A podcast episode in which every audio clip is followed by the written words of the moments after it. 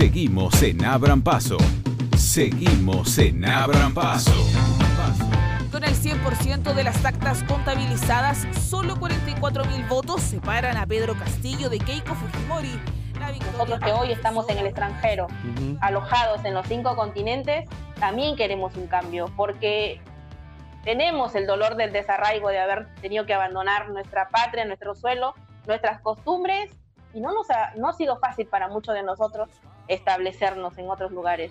Pasó una semana y media desde que fueron las elecciones en Perú, las elecciones del balotaje, y aún no está consagrado el resultado, todavía la justicia no proclamó al ganador, más allá de que la, autoridad electoral, que es la, OMPE, se llama en, Perú, eh, la máxima autoridad en la ejecución de todo el proceso electoral, eh, finalmente contabilizó, procesó todas las actas y las contabilizó, las dos cosas hizo y eh, finalmente mostró resultados con una mínima diferencia a favor del candidato por el partido Perú Libre, él es Pedro Castillo, por encima de la candidata de Fuerza Popular Keiko Fujimori. Sacó Castillo 8.835.579 votos y Keiko Fujimori 8.791.521 votos es una diferencia exigua, muy, muy, muy, muy chiquita. Estamos hablando de un poquito más de 40.000 votos, son casi, casi 44.000 votos, es muy, muy, muy poquita la diferencia, atendiendo que eh, votaron, bueno, más de 17 millones de personas. Eh, hay, de, hecho, votos emitidos hay 18 millones, casi 19.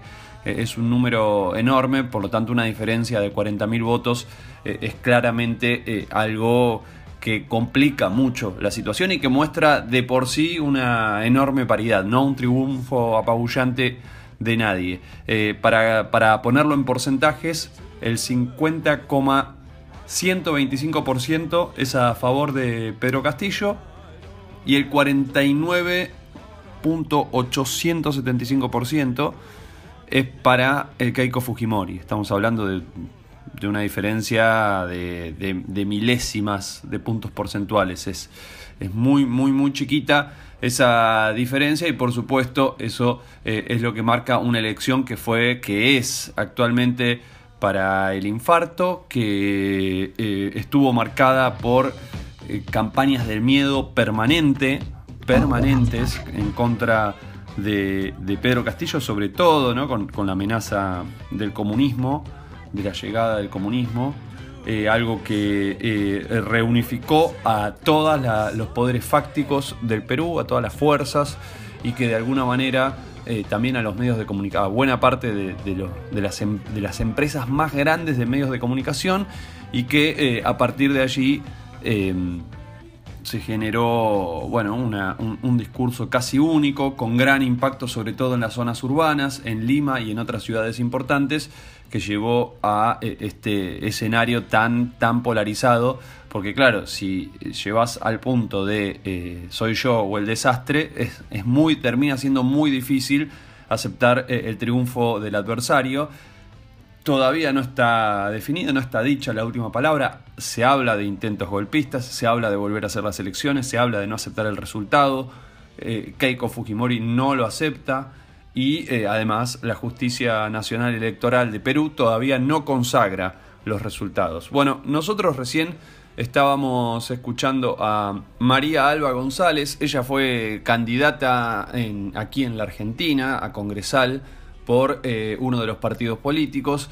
¿Y nos, por qué hablamos con ella? Porque nos parecía muy, muy interesante la posibilidad de entender, comprender cómo fue particularmente en nuestra comuna, en la Comuna 3 y en el barrio de Balvanera, eh, atendiendo que hay eh, muchísimos integrantes de la comunidad peruana que viven y trabajan en Balvanera, saber ¿Cómo fue? ¿Cómo se dio ese proceso electoral? Aquí en la Argentina particularmente venció Keiko Fujimori, pero de todas formas nos parecía muy importante saber, bueno, este, esta historia tan importante para el continente y que tiene su impacto en un barrio cosmopolita como el nuestro, Em, ¿qué, impacto, qué es lo que pasa con esta, con esta comunidad y qué es lo que pasa con su elección que puede llegar a cambiar la historia del Perú?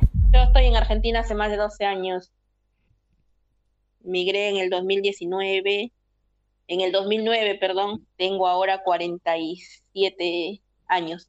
Yo vengo de la parte norte de la Libertad, de Trujillo, distrito de Laredo, donde se siembra la caña de azúcar. Por eso las mujeres somos dulces. ¿Y, por qué decidiste venir a la Argentina? ¿Cómo, cómo vivías allá? Bueno, yo allá fui madre soltera, saqué adelante a mis hijos, les pude dar una primaria, una secundaria en colegios públicos y cuando mis chicos ya quisieron tener terciario, y el que te digan, mamá, quiero estudiar esto, quiero hacer esto, y ya no se podía. O la opción que tenía era de, seguir sacrificándome para que ellos tengan un estudio que no, no es fácil llegar a la universidad pública. Tenés que pagar algo privado para que prepares a tu hijo, para que pueda alcanzar un lugar dentro de cualquier carrera dentro de la institución pública. Lo que reina más son las instituciones privadas.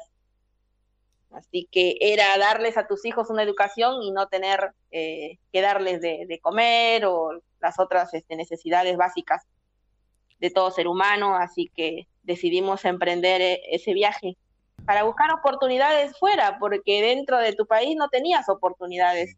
Y en Argentina mis hijos pudieron encontrar este, oportunidades, trabajar, estudiar, y yo también poder trabajar y ayudarlos. Desde su llegada a la Argentina hace 10 años, María también cuenta cómo fue el proceso por el cual terminó siendo candidata aquí en, nuestro país de cara a las elecciones en Perú. Bueno, yo soy militante del Frente Popular Darío Santillán, estoy integrando el Frente Patria Grande, que desde ahí también formamos parte del Frente de Todes, y también soy militante de Nuevo Perú, bueno, acá, gracias a, las experiencias de compañeros y compañeras muy valiosas, logré aprender la lucha colectiva, de que cada derecho se conquista con, sacrificio, con organización, con lucha. El querer es poder y, y, bueno, eso es lo que hacemos nosotros a diario. Hoy acá las organizaciones estamos en los barrios populares dando respuestas concretas, rápidas, ante cualquier cosa que falte, ¿no? Dentro del barrio, ya un vecino no tiene cloaca, nosotros este, armamos cuadrillas, ya queremos este, armar un bachillerato para los vecinos de ahí del barrio, estamos con las ollas populares en cada comunitario, en esta pandemia con los productivos nos dedicamos también a hacer barbijos y de salud para los mismos compañeros de cada comunitario que tenemos. O sea, nosotros somos los que nos inventamos los laburos, ¿no? acá pude tener la dicha de encontrarme con compañeros de Perú que formaban parte, que forman parte del movimiento Nuevo Perú y también forma parte de la Defensoría de Migrantes acá de Nuevo Perú, en Córdoba, acá en Buenos Aires, ¿viste? que también se los compañeros también estuvieron dedicándose también en esta pandemia a poder ayudar a los compatriotas entonces, esa militancia, esa experiencia de participación, sobre todo en los territorios, a partir de formar parte de organizaciones sociales, se trasladó en algún sentido a lo que tiene que ver con las necesidades específicas de eh, los peruanos en la Argentina. Y uno de los puntos fundamentales de, de ese reclamo, de esa organización, tiene que ver con la acción que lleva adelante el consulado peruano aquí en nuestro país.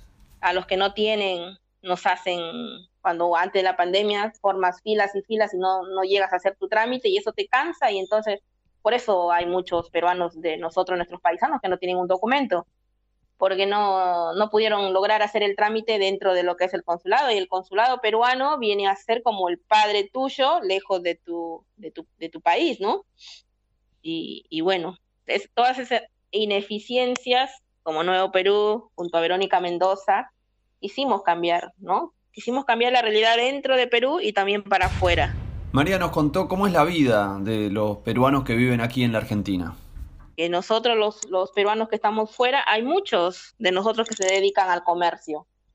Y no tenemos este cooperativas que nos ayuden o, que nos brinden esos préstamos a crédito barato, ¿no? Para poder lograr el sueño de poner tu propio emprendimiento. Eh, por ejemplo, tenemos este, muchas este, paisanos y paisanas que, tienen el don de cocinar nuestra comida peruana. Y, si, lo, si tú ves los restaurantes, lo han podido hacer los que, los que tienen plata, los, los mini empresarios. Y, después lamentablemente no son todos en general, pero después te contratan como cocinera, como bachi, como que vayas a servir los platos y te pagan una miseria, siendo tus propios paisanos, como a tipo de empresario a, querer a querer hacerse más plata a, costillas del trabajo de tus mismos paisanos. Y después también tenemos paisanos que se, se dedican a eso, al, trabajo cotidiano en las casas, las mujeres, son amas de casa, también tenemos este que se dedican al comercio ambulatorio, a la venta de ropa. Miren, en 11 tenemos mucha cantidad de peruanos y peruanas que se dedican al en 11. Y la venta ambulante, la verdad que por el gobierno de la ciudad de Buenos Aires es muy castigada porque te corren, te quitan tu mercadería. Luz Mary es una defensora de, de, los paisanos peruanos, del comerciante ambulatorio, que la verdad si no fuera por la lucha también de esta mujer, eh, no, pues, no se puede ni vender. Y lo único que quieren ellos es que los dejen trabajar tranquilos, porque mediante esa actividad llevan los frijoles a su casa. Algunas son amas de casa solas, eh, personas adultas, mayores. Y ya hemos lamentado la muerte de, de una paisana nuestra. que fue arrollada por una moto porque corría de los policías porque le querían quitar lo poco que tenía su mercadería. Reciente decía que la campaña en Perú fue para el infarto, que estuvo muy polarizada, asignada por el miedo, pero pensemos un poco cómo impactó, sobre todo en, en Balvanera, acá en la ciudad de Buenos Aires. Bueno, acá tuvimos una campaña full apoyando a la candidata, a nuestra líder conductora Verónica Mendoza. Nos propusimos también con el lema de refundar Perú, de cambiar todo lo que tenga que ser cambiado, recuperar nuestra soberanía de nuestra patria, de nuestros recursos, naturales, de acabar con esos monopolios, ¿no? De acabar con los cuellos blancos, con la corrupción, que no iba a ser fácil, de hecho, pero, o sea, darle derechos constitucionales al pueblo. Y sabemos bien claro que la oligarquía eso no le parece bien, nunca le va a parecer, porque nosotros somos pobres y pobres tenemos que seguir siendo. Pero sin derechos, en esta pandemia se vino a desnudar, ¿no? Todo lo que tenemos de deficiencia en los estados. Y bueno, Perú tenemos que lamentar muchas muertes familiares, amigos, frente al COVID, lo, lo, seguimos pasando mal. Fue de manera colectiva, una lucha, tuvimos muchos inconvenientes porque estuvimos en pandemia para salir, ¿no? Pero a pesar de eso salimos en grupos, alentamos bastante, pero bueno, sabemos que nos dio una sorpresa el profesor Castillo salíamos nosotros a, al consulado, a la Plaza de Mayo, salíamos a recorrer los barrios, los barrios populares donde estaba la comunidad peruana, como es Once, Retiro, acá en Avellaneda, donde yo estoy. Sabemos que la comunidad nuestra está muy este, desorientada con, relación a la política. Es más, yo si no tuviera la experiencia de haberme encontrado acá eh, con los movimientos, quizás siguiera pensando que el señor Fujimori fue el mejor presidente que tuvimos por esto y por esto, pero a lo largo, cuando vos te formas, comienzas a conocer la historia de tus pueblos, te das cuenta de que en realidad este hombre fue un dictador, vino a quitarnos derechos a los trabajadores, nos vino a privatizar todo lo que teníamos nacional y, se garcó todo, nunca apostó en una salud, en una educación para nuestros hijos no tenemos derecho a tener una vivienda digna, vivimos de maneras hacinadas, sabemos que la población andina vive demasiado olvidada, nuestros hijos en las, en las alturas no tienen ni siquiera una escuela digna para ir a estudiar, tienen que sentarse en piedras, que eso ya no es, es algo que, ya no debe, no, no, puede continuar de esa manera. Ahora, aquí en la Argentina eh, ganó, ganó Keiko Fujimori, ¿no? Finalmente, ¿esto, ¿esto se explica por justamente por lo que estás mencionando? Claro, nos falta a nosotros politizarnos a los peruanos. O sea, hay algunos que dicen, te ven y te dicen, no, vos sos comunista, vos sos roja. No, eso El comunismo no quiere decir que te, te va a venir a malograr en una parte del país, al contrario, eh, es darle, cederle los derechos al pueblo, al pueblo trabajador, de, que el, de, que el, trabajador realmente trabaje sus ocho horas de trabajo y que no sea explotado, que no sé, no solo de extractivismo es que vas a vos a salir económicamente adelante en tu país. Hay que respetar el medio ambiente. En estos días uh, caminaba por, por el Abasto, donde hay tantos restaurantes peruanos. Peruanos. Que, bueno, son, son lugares muy, muy lindos para, para comer, con, donde la comida es muy rica, ¿no? Como, como es la comida peruana siempre. Una de las cosas que me llamó la atención caminando por allí fue encontrarme con, mm, en algunos lugares, carteles haciendo campaña por, Keiko Fujimori. ¿Cómo viste particularmente en Once y en la zona del Abasto la, la campaña de cara al balotaje? Que sí, que mucha gente seguía convencida de, de darle el voto a Keiko, pero la, eh, nosotros tenemos este lo que nos llena mucho de, orgullo capaz de haber podido nosotros llevar este boca a boca y haber podido cambiar a algunos y recuperar del lado para la izquierda, ¿viste? Pero como te digo yo, cuenta mucho el que vos puedas hablar de frente, porque te dicen lo mismo cuántas veces nosotros hemos elegido quien nos represente y solamente en ese momento bajó al pueblo más humilde o se acercó a la gente solamente para decir promesas y promesas y nunca cumplir lo que prometió. Entonces, de eso ya estamos cansados. Y la gente misma te decía, en tu cara adelante te decía, ah, sí, ahora te acordás de nosotros y venís, pero después cuando tengas el cargo ya no te vamos a volver a ver más. Mm.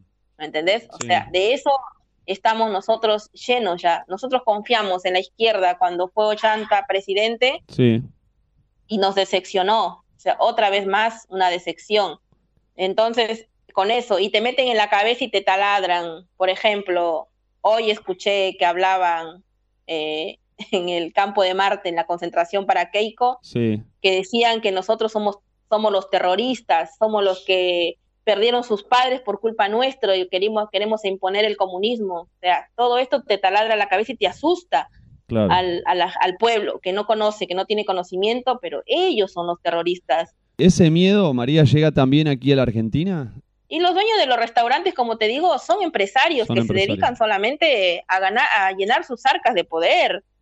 Te digo, realmente que si vos, eh, capaz por temor, los mismos peruanos que trabajan ahí, no te lo digan cómo son tratados, o cuánto les pagan, cuántas horas les hacen trabajar. Sí. Y porque se ven sometidos para poder llevar un plato de comida a tu casa, ¿me entendés? O sea, son ellos mismos. Te digo que entre peruanos nosotros nos, nos sometemos, por eso que la gente también mejor se dedica al libre comercio, donde nadie te explota, donde nadie te ordena, donde nadie te manda, y ya salís a vender un par de medias o, o una remera, un, un y cualquier cosa, y ya te estás llevando un plato de comida para compartir con tu familia antes de, agarrar y ser subyugado por... Esa es una vergüenza también, pero ese es el... por un compatriota. Y eso es la falta de ayuda económica, de que te brinden una institución, pero pagando vos una plata a tu, a tu disposición que vos tengas en el bolsillo. O sea, una ayuda para que vos salgas adelante con un emprendimiento. Esa cocinera se ve sometida a trabajar para ese empresario cuando ella puede poner libremente su propio restaurante y darle trabajo a sus familias que comparten con ella, ¿no? Entonces ahí ya estás abriendo el camino a otra economía.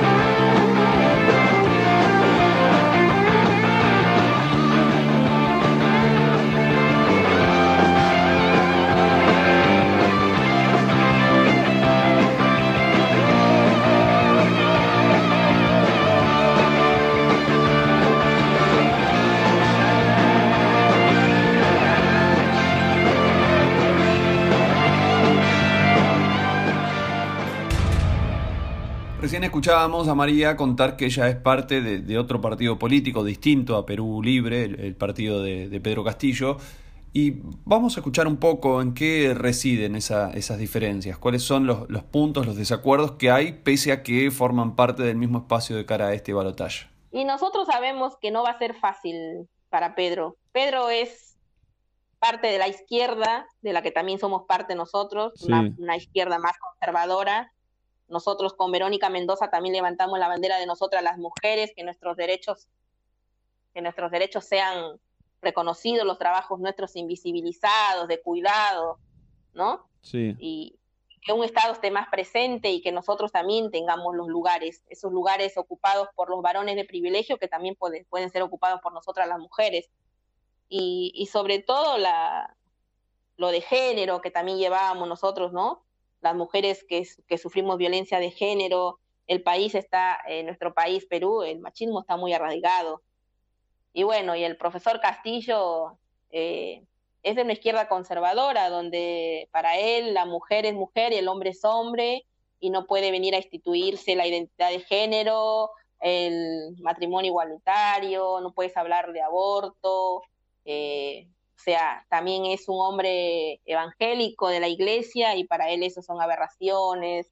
Eh, el hombre es el hombre, como te enseñó todo el tiempo tu, familia, tus progenitores, el hombre es el jefe y, bueno, eso es lo que a nosotros nos enseñaron nuestros padres, nuestros abuelos, nuestra generación.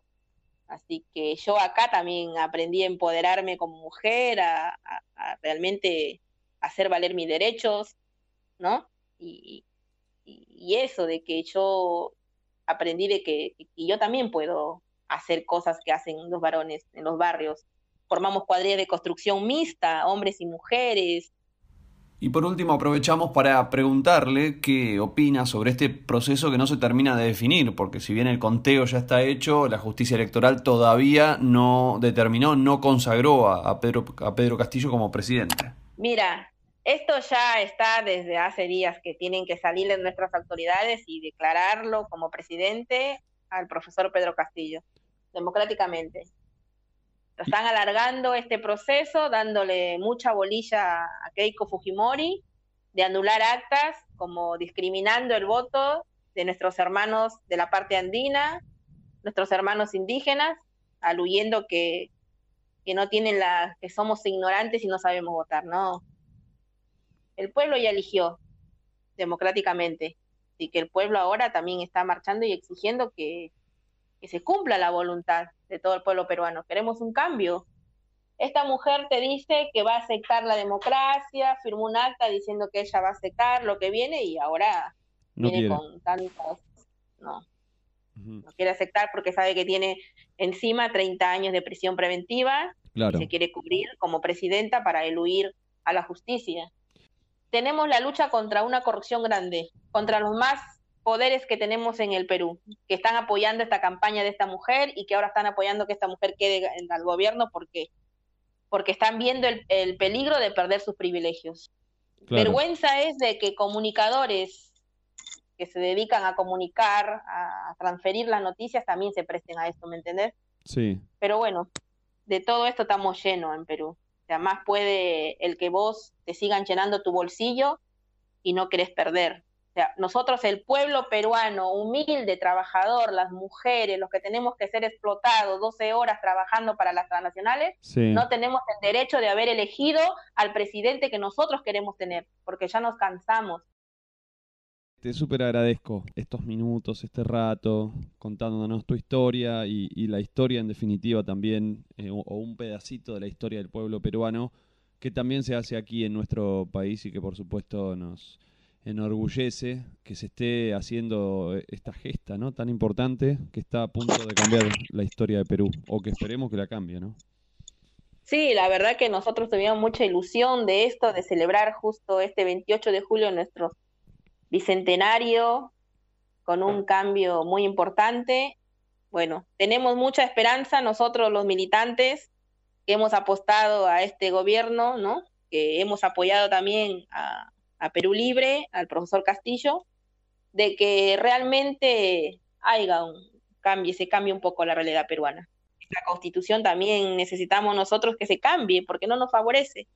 Pero bueno, hoy celebro la victoria del pueblo peruano, aunque no la declaren aún, pero nosotros sabemos que tenemos un presidente, 2021-2026. Y bueno, ahí vamos a estar acompañando ¿no? este proceso eh, que nos, nos alegra y nos enorgullece. Y queremos celebrar, celebrar como debe ser, nosotros los peruanos que llevamos al Perú muy dentro de nuestros corazones, la victoria y el triunfo del pueblo peruano. Gracias a, los medios como ustedes que nos ayudan a comunicar verdaderamente, verdaderamente cómo es la situación en nuestro amado Perú, ya que los medios mismos peruanos te tapan las cosas y favorecen otras cosas.